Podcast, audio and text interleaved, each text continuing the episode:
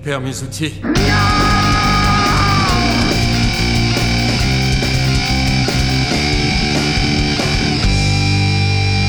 Bonjour tout le monde, bienvenue dans Vérifiction, le podcast qui vérifie les œuvres de fiction. Je m'appelle Asmamad et l'émission d'aujourd'hui est consacrée à la série Pam and Tommy diffusée depuis février dernier sur Disney+, une mini-série de 8 épisodes qui nous replonge dans les années 90, les débuts de l'internet, mais qui nous raconte surtout l'histoire de la célèbre et sordide sextape de Pamela Anderson et Tommy Lee. Pour parler de tout ça, j'ai le plaisir d'avoir à mes côtés le bad boy des Hauts-de-Seine, le Tommy Lee de Bois-Colombes, c'est Geoffrey Ricom. C'est tout à fait moi. Bonjour Geoffrey. Bonjour. Avec nous également, on est très heureux d'accueillir une revenante, celle sans qui Vérifiction n'existerait pas à l'origine, c'est Morgane Tual. Salut. Salut Morgane. Alors c'est un numéro un peu spécial aujourd'hui, on n'a pas d'invité avec nous, si ce n'est que toi Geoffrey, tu es incollable sur Pamela Anderson et sur cette histoire, et c'est toi qui vas nous éclairer sur la véracité de la série tout au long de cet épisode. Avant de rentrer dans le vif du sujet, j'avais une question à te poser Geoffrey. Est-ce que tu peux juste nous rappeler qui était Pamela Anderson dans les années 90 et ce qu'elle représentait à cette époque-là? Ah bah alors bah tout à fait. En fait, vraiment l'histoire, moi je l'ai vécu à l'époque parce que bah, je suis plus tout jeune. Hein. Euh, et en fait, à cette époque, j'avais 14-15 ans. Pamela Anderson, c'était vraiment la star, la pin-up totale, mais dans, dans le monde entier. En tout cas, en France, en France, tout le monde regardait Alerte à Malibu. C'était sur TF1, hein, je crois, à l'époque. Ouais, et, euh, et tout le monde était fan de Pamela Anderson. Le, d'ailleurs, le penthouse qui est, qui est au cœur de, euh, au cœur de l'histoire avec ces, ces, fameuses images volées. Le magazine de, de, de, de pornographie. Exactement. Tout le monde voulait la voir et nous, euh, moi, j'avais, j'avais réussi à la voir parce que j'avais la grande sœur d'une copine. Son, son mec avait plus de 18 ans et je lui avais donné tout mon argent de poche pour qu'il m'achète le, le fameux penthouse à l'époque. Donc j'avais ce précieux graal sous mon lit pendant un certain moment. Puis après, il avait, euh, il avait tourné euh, dans toute la classe et je l'avais pas récupéré. Euh, on imagine l'état des pages du magazine après, mais bon, ouais. on, on, en garde, gardons un peu pour nous. On en reparlera après de, de cet épisode-là avec, avec, ce magazine Penthouse. la série donc, elle se focalise sur Pamela Anderson. Elle évoque aussi donc le couple qu'elle forme avec Tommy Lee. Et Tommy Lee, dans les années 90, c'était le batteur du groupe Motley Crue. Tu peux pareil nous, nous, décrire en quelques mots ce que. Alors ce ouais, Motley Crue, c'était vraiment, euh, bah, c'était la quintessence du hard rock, les, les, groupes, enfin on les appelait donc les, les garçons coiffeurs, parce que c'était tous ces groupes à cheveux longs avec euh, euh, avec tous les fans qui avaient des écussons de leur groupe de rock, ben dans, dans tous les collèges, lycées, les et, et en fait c'était vraiment les les groupes avec Jesus Christ et qui étaient qui étaient les stars à l'époque dans les années 80, enfin fin 70, euh, enfin toutes les années 80, et après qui euh, qui sont ont totalement disparu de la civilisation euh, avec l'arrivée de Nevermind de Nirvana, qui a changé la face la face du rock, et, euh, et tous ces groupes d'un coup avec un album sont devenus des has-been totaux. Mmh. Effectivement, il y a même il y a même un moment dans, un épisode qui, qui, qui évoque ce passage-là entre du rock un peu commercial et, du rock grunge, mais encore une fois, on aura l'occasion d'en parler après.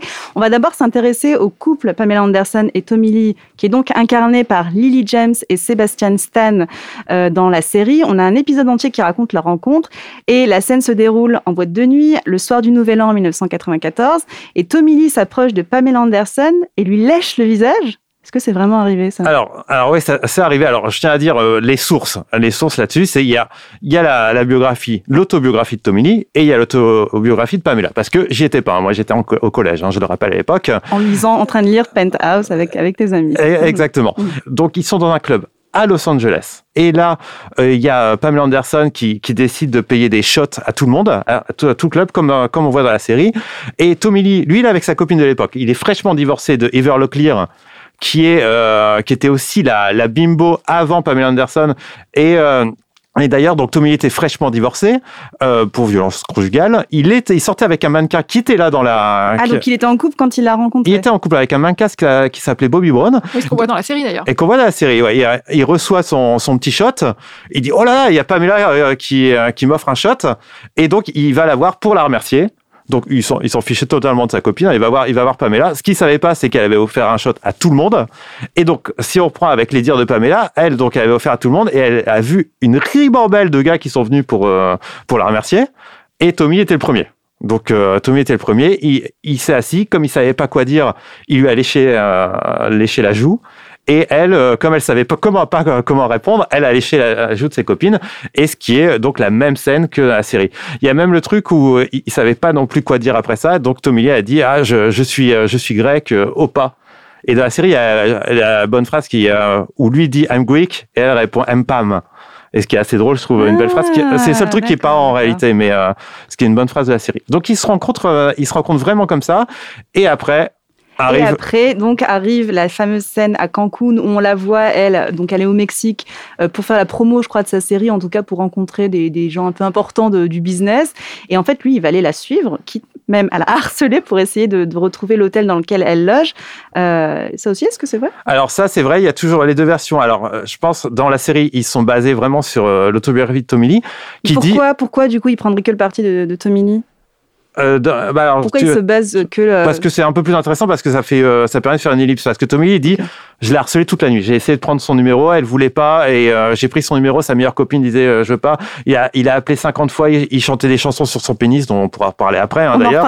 et, oui. et au, au, bout d'un moment Pamela elle dit ah, c'est rigolo je veux bien je veux bien passer la journée avec toi lui Tommy Lee il dit il dit ah mais elle partait à Cancun j'ai tout de suite rejoint et Pamela qui, qui avait l'air un peu plus sobre dit non en fait Cancun c'est un mois après c'est un mois okay. après. Par contre, elle a accepté de passer euh, une journée avec Tommy Lee, donc le lendemain ou le surlendemain de, de ce harcèlement téléphonique. Lui, Tommy Lee, donc qu'est-ce qu'il a fait? Alors selon Pamela, il, il pensait passer une bonne journée. Il est allé au sex shop acheter plein d'ustensiles. Il est arrivé, il est arrivé euh, chez Pamela et euh, elle a dit bah non, on va faire un peu de cuisine plutôt. Ils ont fait une, ils ont fait une journée cuisine euh, qui était euh, qui était cool. Hein. Ils sont pas revus pendant euh, pendant pratiquement un mois. Et après, il, il, a rappelé pour la harceler un mois plus tard. Et là, elle a dit ben moi je pars je pars demain à Cancun. C'était bien la journée qu'on avait faite il y, a, il y avait un mois. C'était sympa et tout ça. Euh, mais je veux plus te revoir. Et là, il dit bon ok, je prends mon billet. Et hop, il part à Cancun. Et comme tout ce qui est montré dans la série, après, est, est vrai, il est parti avec son groupe à Cancun. Euh, Pamela, elle raconte qu'elle qu'elle s'ennuyait vraiment. Donc le dernier jour, elle craque. Elle lui dit où elle, où elle loge à l'hôtel parce qu'elle avait marre de faire la promo euh, pour avoir des subventions pour son film. Et donc, euh, elle dit, oh, on va au moins rigoler le dernier soir à Cancun, on invite les gens de Motley Crue. Et, et là, ils ont, fait, ils ont fait une soirée où, en plus, après ce harcèlement-là, euh, Tommy Lee dit ah bah en plus j'avais un pote qui mettait de l'ecstasy dans tous les verres de Pamela sachant qu'il faut savoir qu'à l'époque Pamela Anderson elle jurait ne prendre euh, ne jamais prendre de drogue. et euh, pour son aspect fit hein, de Baywatch et tout ça. Et donc euh, là en fait on lui mettait de l'ecstasy dans son verre hein. donc harcèlement plus ecstasy dans le verre ce qui est, ce qui est pas foufou hein. et et donc là il passe une il passe une soirée de folie. Là encore ça diffère. Tommy Lee dit on a couché dès le premier soir. Pamela dit on a attendu d'être mariés. Ils sont quand même mariés voilà, c'est ça. Le tard, mariage hein. sur la plage, euh, pareil, ça s'est fait. Euh, direct, en fait, ils n'avaient pas de bague. Le truc dans la, dans la série où Tommy demande une bague à un, à un de ses potes. C'est vrai, ça? C'est vrai, c'est vrai. Pamela, elle est, elle est charmée par cette, cette, bague. Et ils sont là, ils se disent, OK, on va, on va se marier tout de suite. Ils ont eu un mal fou à trouver un prêtre en 2-3 jours. Hein, je ne sais plus exactement, hein, c'est 2-3 jours. Et donc, ils ont trouvé un, un, prêtre. Ils sont allés sur la plage en bikini. Ils se sont mariés. Pamela a appelé sa, sa mère et sa meilleure copine euh, et qui a dit bah attends on n'est même pas au mariage on n'est même pas invité au, au, mariage. Donc il y a eu un peu un peu des engueulades. Mais là ils étaient ils étaient mariés à Cancun euh, au bout de bah, quatre jours de, de fiesta quoi. Dans, dans, la série il y a aussi une, une scène où ils sont assis dans, dans un avion euh, côte à côte. Et en fait tout d'un coup ils se rendent compte enfin Pamela demande le nom de famille de Tommy puisqu'elle se rend compte qu'elle le connaît pas. Et effectivement c'est là qu'on se rend compte qu'ils se sont mariés très très rapidement et qu'il y avait plein de choses qu'ils ignoraient, et cette scène là de l'avion où elle lui demande son nom de famille est-ce que c'est aussi bah, c'est vrai. Ouais. Bah, selon non selon la selon la, la, la, biographie de Pamela, elle dit c'est vrai parce que ce qu'elle lui a demandé euh, dans l'avion, elle a dit ben maintenant je m'appelle comment? Et euh, bah, il dit bah tu t'appelles euh, Pamela Anderson Lee hein, parce que je m'appelle Tommy et elle lui a dit bah c'est ton vrai, vrai nom euh, Lee? Il dit ah non c'est mon prénom c'est Tommy Lee Bass donc en fait elle, elle s'appelle avec le deuxième prénom de euh, de Tommy ouais, et, et d'ailleurs euh, moi je me souviens que dans des épisodes d'Alerte à Malibu parce que j'étais jeune à l'époque mm. mais je me souviens de quelques épisodes effectivement elle avait pris ce nom donc elle l'avait vraiment adopté euh, dans, dans, dans, dans, sa vie de tous les jours dans sa vie d'actrice et ça figurait dans, le générique de la série ouais.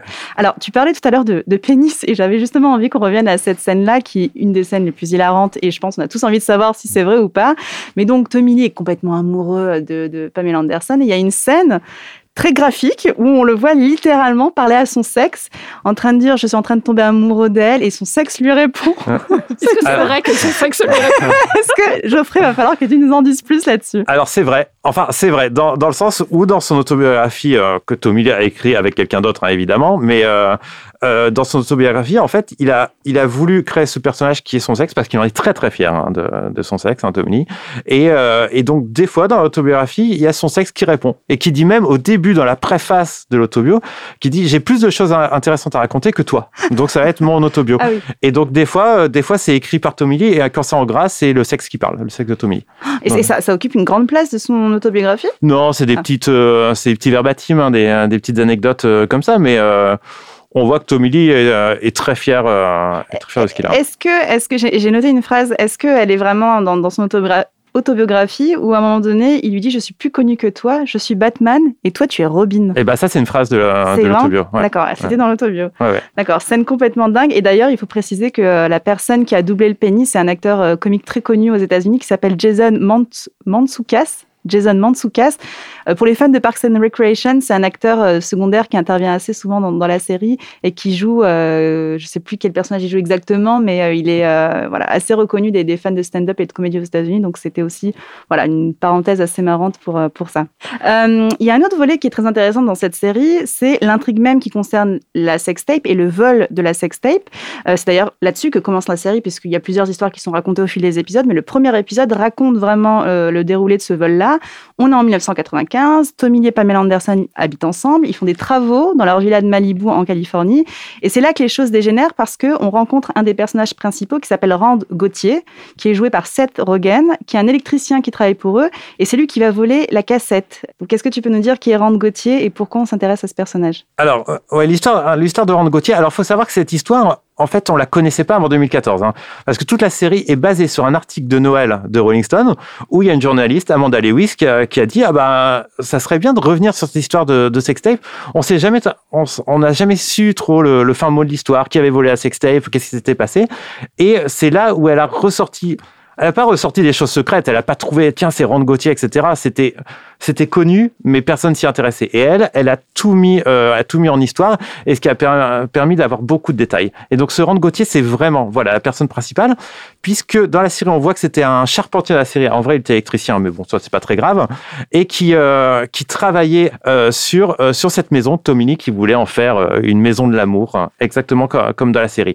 Ce qui s'est passé, donc, c'est que euh, Rand Gauthier en fait, se fait virer, se fait virer euh, par Tommy Tommy lui parle vraiment très mal, ça c'est vrai l'article. Selon Rand Gauthier, oui, il parlait vraiment, vraiment, vraiment très très mal.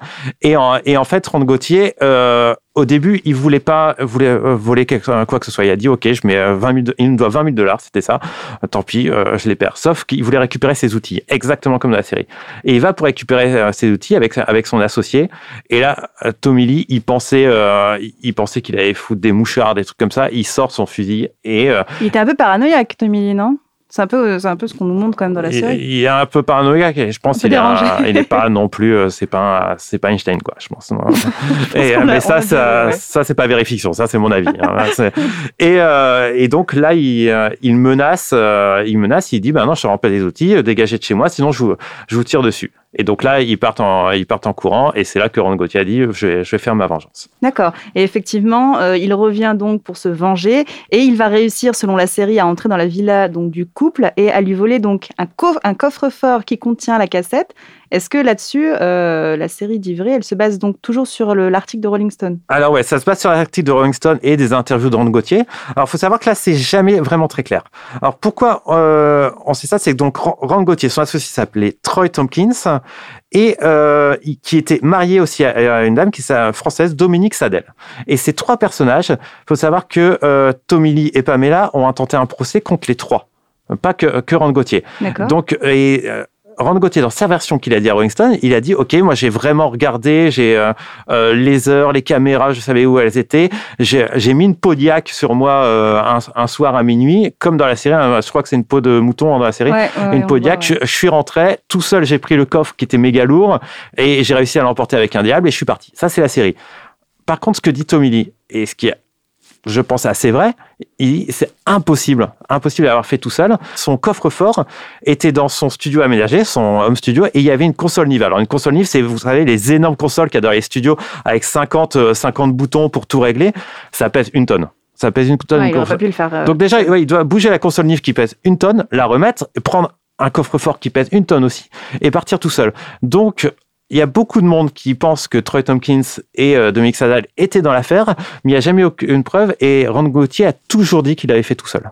Ouais, c'était aussi peut-être une manière de, de, de construire sa légende en disant je suis allé voler tout seul le, coffre-fort, mais effectivement on peut pas donc on peut pas vérifier s'il l'a. On, on, on peut pas vérifier parce que personne n'a jamais trouvé, mais euh, apparemment ça, ça semble vraiment impossible. Ok. Euh, un autre aspect qui est intéressant sur Rand Gauthier, c'est sa vie personnelle, puisque on apprend dans la série que euh, son ex-femme, qui est jouée par Taylor Schilling, qui était une des actrices de Orange is the New Black, et, et qu'elle était une actrice porno. Est-ce que est-ce que c'est vrai? Alors c'est vrai. Alors Rand Gauthier, a une histoire. Alors ils l'ont un peu édulcoré, même il est presque sympathique hein, dans, dans, la série euh, parce que c'est ça. Bon, il n'a pas l'air très sympathique non plus. Hein. Non, mais il a l'air de subir les événements. C'est le pauvre Book qui subit les événements au début. C'est vrai. Ça commence comme ça, mais c'est vrai que plus ça va, plus son personnage devient un petit peu sombre. Quoi. Ouais. Voilà, mais, euh, mais parce qu'il lui arrive plein, mmh. plein de... Alors que Rand Gauthier, en fait, euh, en fait, c'est un... Il, il, a eu toute sa jeunesse enfin, chez les témoins de Jéhovah. Il croit aux francs-maçons, il s'est fait tatouer des tatouages de francs-maçons. C'est un vrai complotiste de base, un... alors dans la série, ils ont mis plutôt, il, il, aime le yoga, les mantras, les trucs comme ça, mais euh, en vrai, c'était vraiment l'aspect complotiste qu'ils ont. Je pense qu'ils l'ont édulcoré pour en faire, en faire un personnage Ouais. plutôt euh, plus sympathique. Ouais, plus mystique même. On a plutôt l'impression que c'est quelqu'un qui s'intéresse aux religions, hein. mais l'aspect complotiste apparaît pas franchement dans, dans la série. hein. Ah, alors que c'est pas un gentil, hein. donc c'est un vrai complotiste là-dessus. Il est donc à la fois électricien, il, euh, il est fan de porno évidemment, et il fait une blind date un jour avec une femme qui se révèle act- actrice porno. Euh, et elle s'appelle, alors si je me rappelle, c'est euh, Erika Boyer, elle s'appelle. Et donc ils, ils sortent ensemble. Lui, il rentre dans le milieu du porno à ce niveau-là. Euh, il a envie de tourner, sa, sa femme le fait tourner. Ils disent une phrase dans, dans la série que comme il, est, il avait un attribut moins grand que Tommy Lee, euh, il était plus pris pour faire des, des scènes. De- des scènes anales, hein, on- on va- derrière. Voilà, et, et donc ça, ils disent dans la série, et en fait, c'est vrai. Le mec dit, bah ouais. euh, Donc, il a tourné quand même dans plusieurs films porno. alors ouais, parce que ça, c'est pas très clair. Dans la série, c'est un ou deux, a- ouais. 70. Il a fait Ah oui. 70. Ah, quand même. Et en fait, il avait comme tous les bons acteurs de films porno de l'époque, et d'ailleurs, on le voit bien dans Boogie Night, son nom d'acteur. Ils ont tous des noms cool d'acteurs. Et lui, c'était Austin Moore. Je sais pas si vous vous rappelez, dans, dans ce film, il y a, il y a Dirk Diggler, ils se trouvent tous toujours Tout des, noms ouais. cool. Et donc lui, c'était Austin Moore qui a tourné en 70 films. Et, euh, et après, bon, après, il s'est séparé avec euh, cette actrice dont on sait pas grand chose. Donc c'est pour ça toute la histoire de il veut se remettre avec elle. Il a été marié, hein. il a été marié, mais est-ce qu'il veut se remettre avec elle? Apparemment, il voulait pas puisqu'il est sorti avec d'autres actrices Ouais, et il avait passé, euh, passé l'histoire. Donc toute cette histoire, elle est plutôt inventée. d'accord. Euh, c'est tous les auteurs qui sont. Voilà, qui Ouais, sont pour faire vraiment une histoire d'amour, enfin, et une rédemption en fait. Et il y a toute une rédemption de, de Rand Gauthier qui a pas dans la vraie vie. hein. Je pense qu'ils sont fichés hein, de la rédemption. Mais voilà, son passé d'acteur porno était là. Il était électricien et c'était pas un gentil. Alors, effectivement, sur le porno, la série nous plonge dans les arcanes donc de, de, cette, euh, de ce monde-là, de cette industrie-là. Euh, à l'époque, les, les, les, films porno étaient édités en cassette, et- mais il y a un aspect qui est intéressant dans la série, c'est l'émergence du web, et notamment son impact sur le porno et sur euh, le, visionnage et la distribution de la pornographie. Et Morgane, justement, le développement de la pornographie sur Internet au mi-temps des années 90, c'est un aspect qui t'a intéressé. Mais à quoi ressemblait la pornographie sur Internet à ce moment-là? Tu as, envie de nous faire une petite histoire, justement, de, la pornographie sur Internet. Oui, tout à fait. Et je vous propose de commencer avec une petite chanson qui vous dira peut-être quelque chose.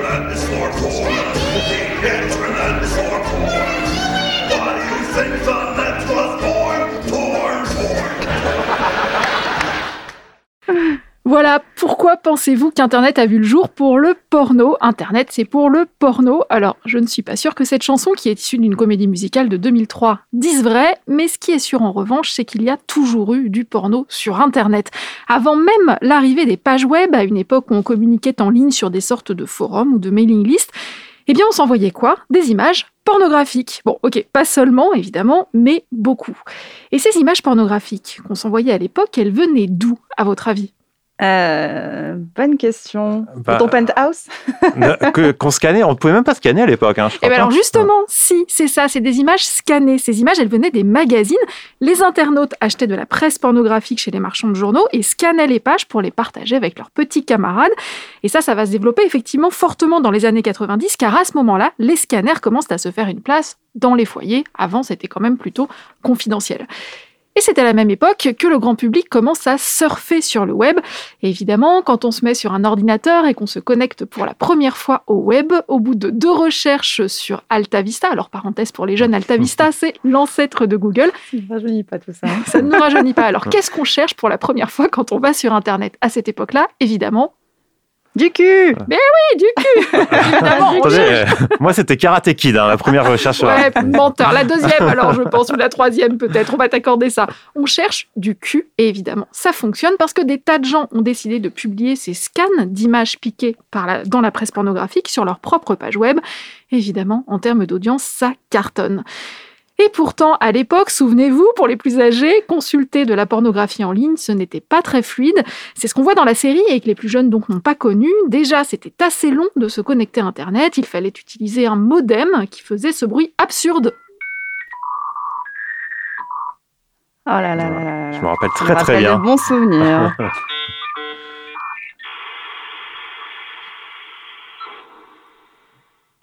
Souvenir, souvenir donc.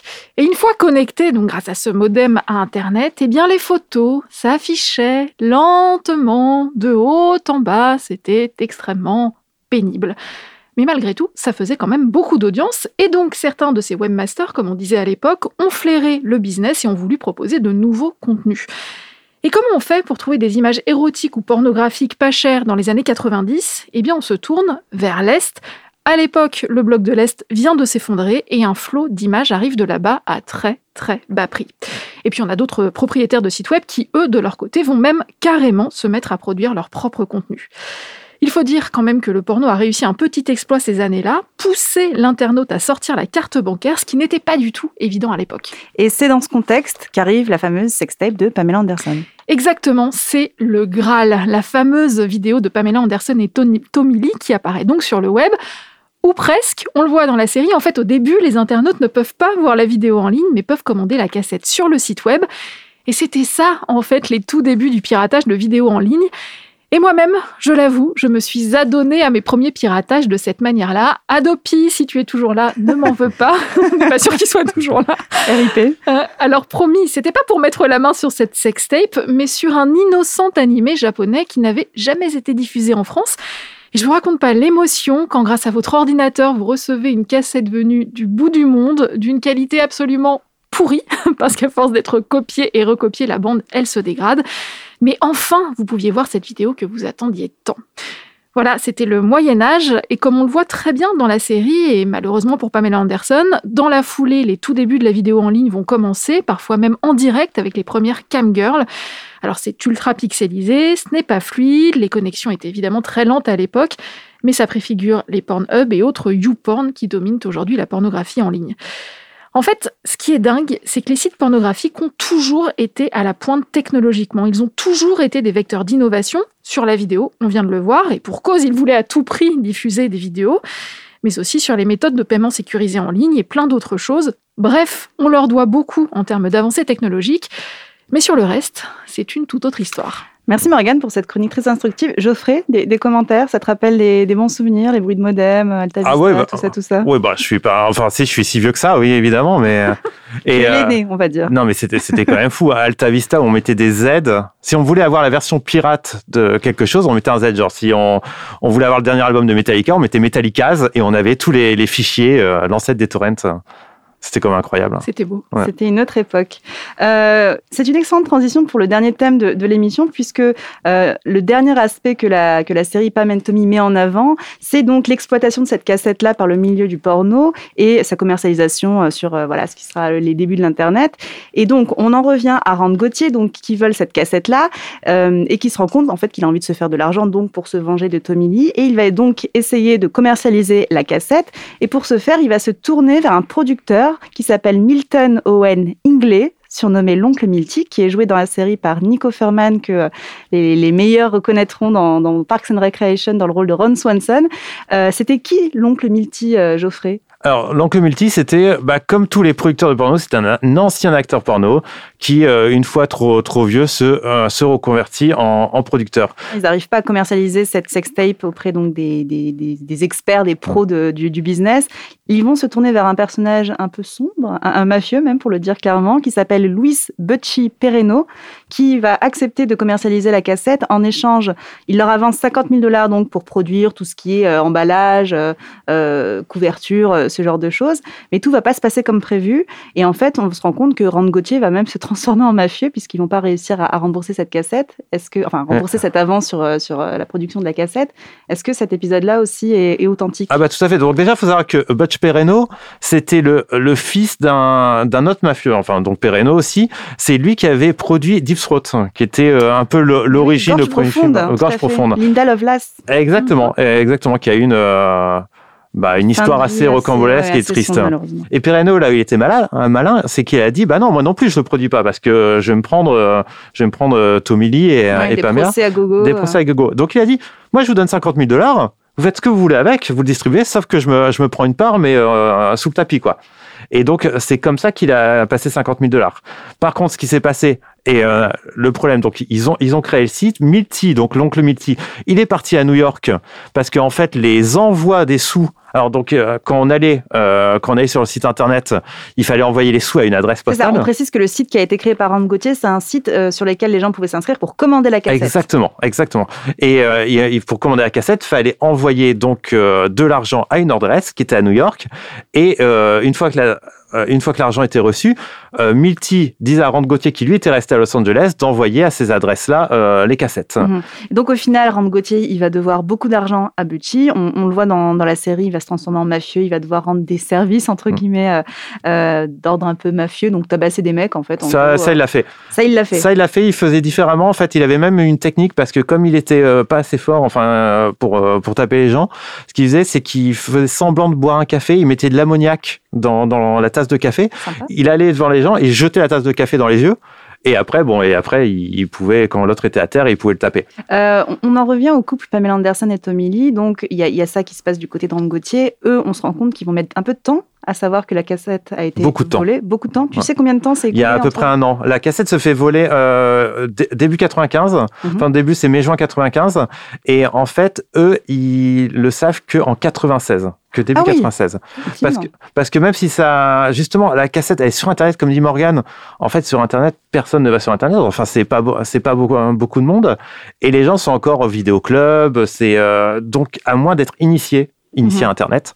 Euh, et euh, on ne pouvait pas savoir que la cassette existait. Donc, ils mettent pratiquement un an à le savoir. Donc, ils vont finir par découvrir que leurs ébats ont été rendus publics. Et pour essayer de savoir et de remonter à la source, ils vont engager un détective privé pour suivre Gauthier Inglé. Là-dessus, est-ce que la série. Alors, tout à fait. Alors, c'est assez rigolo parce que le détective privé, les Hells Angels. Alors, d'abord, le détective privé, c'est Anthony Pellicano, qui est le. Bon, peut-être sans l'accent, hein, mais en tout cas, il s'appelle comme ça. C'était très naturel. et qui était le détective, détective privé de toutes les stars d'Hollywood. C'est lui qui a remis la main dessus parce que D'abord, il a fait un truc assez simple. Il a été voir l'adresse à New York où il fallait envoyer. Là, il a retrouvé Ingley. Ingley, il a dit ah mais moi, moi, j'en sais rien. Moi, on m'a dit de faire ça. Il faut aller voir les, les mecs à Los Angeles. Et donc là, euh, le détective privé revient, euh, revient là-bas. Il, il, dit à Tommy bon bah voilà, l'adresse c'est euh, c'est un entrepôt de, de porno où travaille Rand Gauthier. Là, en fait, Tommy Lee embauche, enfin embauche des, des Hells Angels pour retrouver la cassette. Un gang de, euh, de bikers célèbres, donc des, un gang de, de, gens sur des motos. Exactement, qui, écoutent beaucoup de la musique des années 80, donc euh, qui étaient fans. Il y a même Tommy Lee embauché deux actrices porno euh, qui, qui étaient sonnées chez lui euh, pour le draguer pour ensuite récupérer en douce les cassettes, mais ça n'avait pas marché. Quelle histoire et, et, sur la sextape, donc pour euh, petite accélération dans le temps, et, et là j'en viens au dernier épisode de la série, on apprend qu'un jeune entrepreneur de Seattle, Seth Warshawski, euh, projet de diffuser sur Internet la sextape. Et lui, en fait, c'était euh, en quelque sorte un des premiers pionniers un des pionniers de la pornographie sur Internet, qui a aidé à, développer les premières versions du streaming, hein, on peut dire ça comme ça. Euh, c'était qui ce mec? Et surtout, est-ce que c'est vrai, comme on le voit dans la série, que c'est lui qui va finalement demander à acheter les droits pour pouvoir ensuite les diffuser en ligne? Alors, faut revenir un peu avant. je me permets juste de revenir avant un peu sur parce qu'au moment où, où Tommy et Pamela apprennent qu'il y, a cette cassette, ils disent ben on va faire un procès on va intenter un procès, mais ils savent pas contre qui. Donc ils, font un procès contre Rand Gauthier, contre Ingley et euh, contre euh, l'associé de Gauthier aussi euh, et, sa femme dont je vous avais parlé avant. Et ils apprennent aussi que Penthouse va, va peut-être diffuser les, les, images, les images de la cassette. En faisant ça contre Penthouse, que en fait là toutes les télés se disent attendez c'est quoi cette histoire de, de procès? Il y a ce euh, ce fameux Seth Warshawski ce qui fameux ouais moi j'arrive pas à le prononcer. Donc euh, ce, euh, ce- cette fameuse personne qui qui se dit bah attends moi j'aimerais bien avoir les droits avoir les droits de de la cassette. Finalement, c'est le plus malin d'entre tous, non? Parce qu'il il se rend compte qu'il pourrait faire beaucoup plus d'argent en commercialisation, en commercialisant ça de manière un peu légale. ah bah c'est une personne très maligne parce que c'est la personne qui a inventé les publicités payantes sur internet donc il a démarré comme ça, euh, avec euh, des publicités en disant vous voulez acheter quelque chose, donnez votre carte de crédit sur internet et on, et on vous envoie autre chose. Et il a inventé les sites de streaming euh, dans le porno. Et, euh, et donc, lui, lui, il s'est dit, je vais faire quelque chose pour me, pour me faire repérer et pour avoir les droits. Il n'avait pas les contacts de Tommy Lee et de Pamela. Donc, ce qu'il a fait, c'est qu'il a dit, je vais diffuser la cassette. Je vais diffuser la cassette en direct. Donc, la veille de la diffusion de la cassette, Tommy l'appelle en disant, je vais te buter, je vais te buter et tout ça. Et donc là, il dit, ah bah attendez, on peut se discuter alors pour un petit accord financier. Et c'est comme ça qu'il a pu rencontrer à Los Angeles euh, Tommy. Donc, il demande au couple d'acheter les droits de la sextape. Est-ce qu'il va y parvenir? Alors oui, il y parvient. Alors le truc qui est incroyable, c'est qu'on voit, on voit à quelle époque d'Internet on est, puisque euh, à, ce- à ce moment-là, il dit, OK, on fait un deal. Moi, je, je prends les droits comme ça et je m'arrange que euh, les droits sont uniquement les ventes sur Internet, mais par contre pas les ventes en magasin. On n'a pas le droit de vendre la, la sextape en magasin. Et donc là, euh, là, euh, Tommy et Pamela ils disent bah c'est bon, Internet, il y a personne qui va, personne connaît, euh, donc euh, donc je suis tranquille avec ça. Du coup, on a envie de savoir quelle a été l'ampleur du succès de, de cette sextape sur Internet. On en parle avec toi, Morgane, puisque tu vas nous expliquer comment cet épisode a, a été un marqueur dans l'histoire du web. Oui, tout à fait. Ça a été un marqueur dans l'histoire du web et pour plusieurs raisons. D'abord, elle a fait de Pamela Anderson, bien malgré elle malheureusement, la première superstar du web. Et ça, ça va durer des années. Elle obtient même le record de célébrité la plus téléchargée du web selon le Guinness 2000. Et j'ai retrouvé un article de 1999 du Wall Street Journal qui expliquait que Pamela Anderson générait 9000 recherches par jour sur Alta Vista, le Google d'avant si vous suivez les jeunes. Ça ne paraît pas grand-chose aujourd'hui, hein, 9000 recherches par jour, mais pour l'époque, c'était énorme. Et ce mot-clé, Pamela Anderson, il était tellement recherché que tous les webmasters le mettaient sur leur site afin d'être bien référencés, même si c'était des sites qui n'avaient rien à voir avec elle. Vous savez, c'était l'époque où les moteurs de recherche étaient un peu concons, et donc si vous aviez 100 fois le mot choucroute garnie sur votre site, alors vous étiez premier dans les résultats des recherches choucroute garnie. Du coup, tout un tas de sites se sont mis à écrire Pamela Anderson, Pamela Anderson, Pamela Anderson, plus ou moins discrètement, même s'ils parlaient de toute autre chose, juste pour espérer capter quelques visites supplémentaires. Et puis partout sur le web, vous trouviez des publicités avec Pamela Anderson qui parfois renvoyaient vers des contenus qui n'avaient absolument rien à voir. En fait, il y a eu un business en ligne autour du nom de Pamela Anderson qui dépasse largement la vente de la fameuse vidéo. Quant au site qui a pu héberger légalement la sextape, c'est-à-dire celui de Cess Warshawski, celui dont on vient de parler, le jeune homme aux dents longues qu'on voit dans la série, eh bien ce site, il a craché, ses serveurs n'ont pas tenu face au nombre de visites. Et c'est fou quand même parce que cette affaire, on l'a dit, elle a lieu dans la deuxième moitié des années 90 et Internet n'était pas encore très grand public à ce moment-là. Et c'est là aussi que cette affaire, en fait, elle a marqué l'histoire du web, c'est que elle a fait découvrir Internet à des tas de gens, des tas de gens qui, soudain, ont compris qu'avec un simple ordinateur, on pouvait trouver des choses complètement dingues, introuvables ailleurs et avec une facilité déconcertante. Et ce, pour le meilleur et pour le pire. Le pire, c'est Pamela Anderson qui l'a vécu, et on le voit dans la série, on la voit découvrir horrifiée cette technologie et toute sa puissance. Et là aussi, malheureusement, elle était précurseur, elle a marqué l'histoire du web. Cette histoire a montré au monde entier qu'un contenu, aussi privé soit-il, était quasiment inarrêtable une fois publié sur Internet. Et tout ça, ça préfigure évidemment l'ère des sextapes et du revenge porn. Alors, Pamela Anderson ayant de la suite dans les idées, elle a fini par lancer son propre site web, et ça la série ne le dit pas. Elle a décidé en 1999 de reprendre en main son destin numérique en créant pamelaandersonlee.com. Alors j'ai pris la machine à remonter le temps du web, ça s'appelle Internet Archive, et je suis allée voir le site tel qu'il était en 1999. Alors c'est un site bien d'époque, avec un fond noir et des couleurs qui font mal aux yeux. On pouvait s'abonner sur ce site euh, pour 33 dollars par an et recevoir une photo dédicacée, Mazette.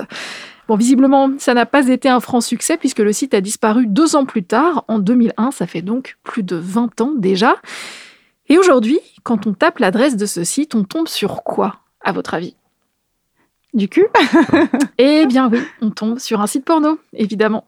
Euh, avant de finir sur, euh, avant de finir sur, sur cette série, il y a des choses qu'on n'a pas, euh, qu'on pas abordées, et notamment sur l'impact qu'a pu avoir donc l'affaire de la sextape sur sa carrière.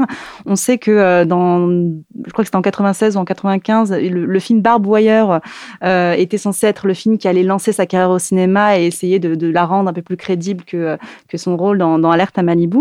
On sait comment ça a impacté sa carrière cinématographique parce qu'on sait qu'aujourd'hui elle n'a pas eu non plus une grande carrière au cinéma. Est-ce que cette sextape a joué un rôle finalement là-dedans? Non, non. Alors la, la sextape, en fait, elle a, elle a changé l'image de. Elle a pas changé l'image de Bimbo de, de, Pamela. Par contre, c'est vraiment à, à différencier de Barb Wire. Euh, Barb Wire, quand c'est sorti. Alors moi, je l'ai vu au cinéma quand c'est sorti. Évidemment. C'est comment ça évidemment?